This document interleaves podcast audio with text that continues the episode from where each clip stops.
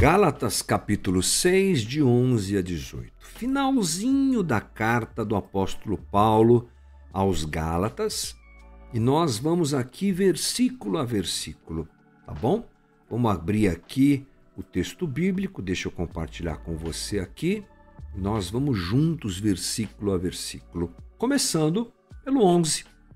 Diz assim o apóstolo Paulo: Vejam com que letras grandes estou lhes escrevendo de próprio punho. Bom, gente, Paulo dá a entender aqui que ele toma a pena do seu escriba, coisa que era muito normal naquela época ter alguém que escrevesse. Claro que quando Paulo diz que toma a pena e escreve de próprio punho, é sinal que ele sabia escrever, é óbvio.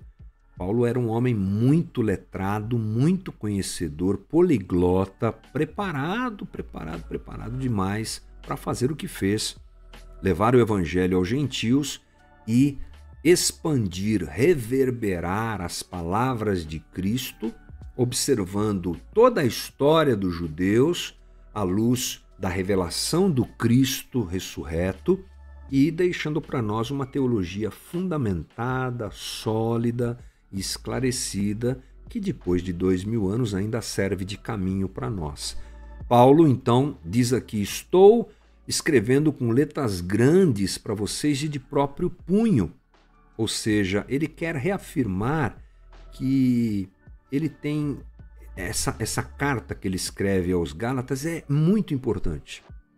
Ele escreve a carta e agora ele quer destacar mais ainda algumas coisas, ou talvez deixar essas coisas de uma forma mais relevante para a leitura dos Gálatas. Aí o versículo 12 diz assim: Os que desejam causar boa impressão exteriormente, tentando obrigá-los a se circuncidarem, agem desse modo apenas para não serem perseguidos por causa da cruz de Cristo. Vamos lembrar que a tônica da carta de Paulo aos Gálatas é abrir os olhos daquela igreja ali na Galácia que Paulo abriu quando fez a sua primeira viagem missionária quanto aos perigos da doutrina que os judaizantes levaram até eles, dizendo: vocês podem se converter ao Evangelho e andarem com Jesus, mas vocês precisam concomitantemente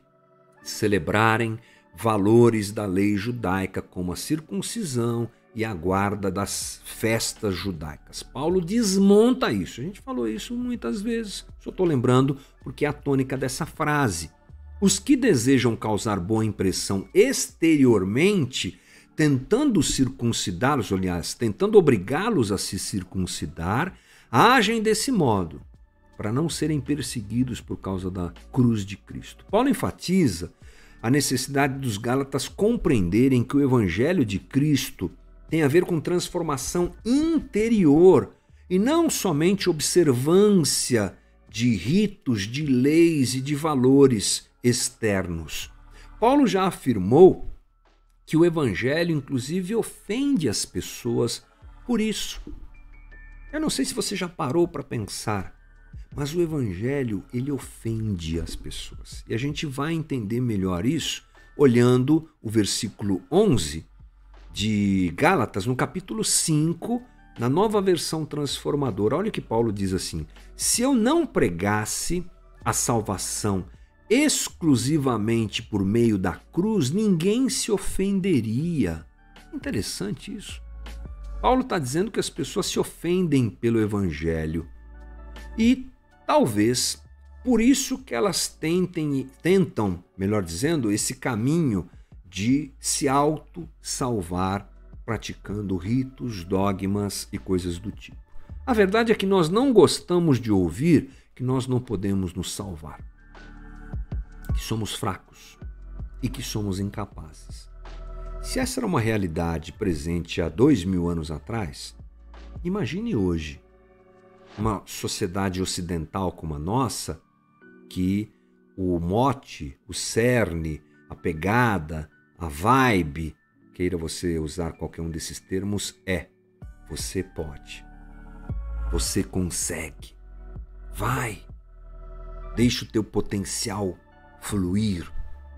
Diante disso, um evangelho da cruz que diz: não, você não pode. Não, você não consegue. Não. Não tem como. Ele ofende. Ele joga na cara da gente a nossa incapacidade. O evangelho da cruz ofende a sociedade, ofende as pessoas, porque ele deixa claro que nós não podemos. O mundo não gosta de evangelho. Sabe do que o mundo gosta? Quando eu digo mundo, você já sabe, é sociedade, religião e moralidade. Resolva você mesmo a questão. Não, não, não, não, não. Admitir que não pode e se render a um Deus que vai fazer isso por você, deixa você muito pequeno. Resolva você mesmo. Olha só o que o pastor Timothy Keller nos diz. A cruz é ofensiva por natureza. E só conseguimos entender a sua docilidade se primeiro soubermos lidar com o seu ultraje. Para quem compreende a cruz, ou ela é o maior bem da sua vida, ou lhe é repulsiva. Se não for nenhuma coisa nem outra, não foi compreendida. Legal isso, hein, gente? Aqueles que não se posicionam diante da cruz é porque não entenderam o que é a cruz. Bem, Paulo continua. Galatas 6,13. Nem mesmo os que são circuncidados cumprem a lei, com, que, perdão, nem mesmo os que são circuncidados cumprem a lei. Querem, no entanto, que vocês sejam circuncidados, a fim de se gloriarem no corpo de vocês. Bom, que Paulo diz aqui é que ao adotarem a circuncisão e a lei como instrumento de salvação, aqueles judaizantes transformaram seu ministério em um instrumento de autossalvação. Já entendemos isso. A religião deles é voltada para tudo que tem a ver com aparência. É uma religião de aparências, de aspectos exteriores. Esses caras que vão lá na igreja dos Gálatas vender essa proposta indecente, fazer essa proposta indecente para os Gálatas, eles não se importam com a interioridade. Eles se importam com a exterioridade.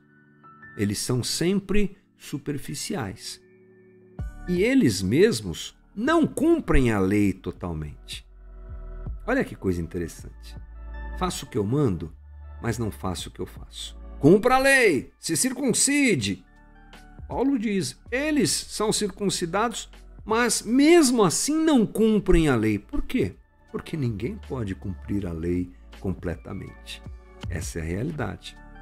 Cabe nos lembrar que tentar se salvar pela obediência da lei é impossível. Olha o que diz Paulo lá no, livro, no mesmo livro, Gálatas 5,14.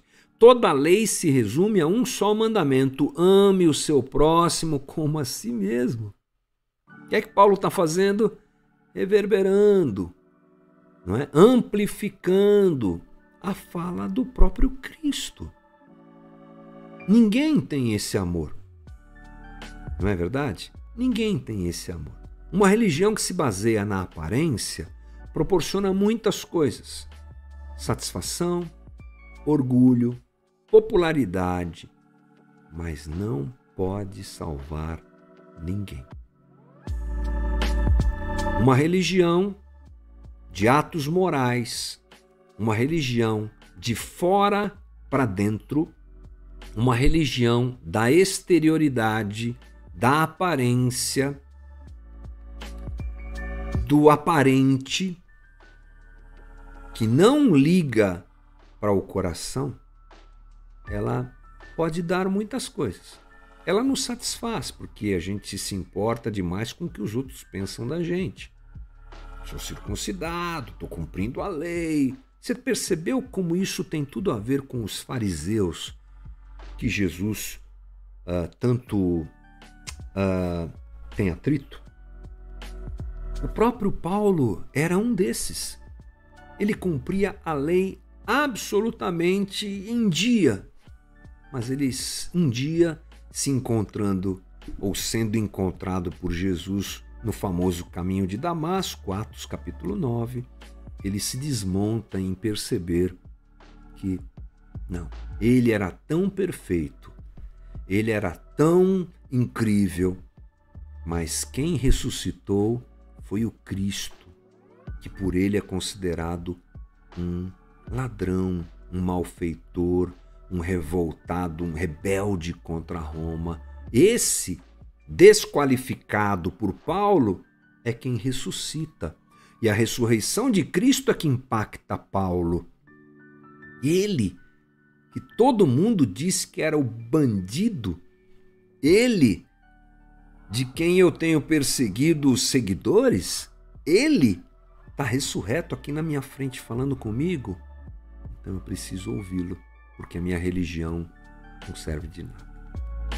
Que a gente aprenda a ouvir atentamente aquilo que Deus quer nos ensinar a respeito justamente de interioridade, de valores do coração, para que a gente não vá para esse caminho da aparência e Deus nos guarde de tudo isso. Esse é o nosso novamente de hoje, finalzinho da carta de Paulo aos Gálatas.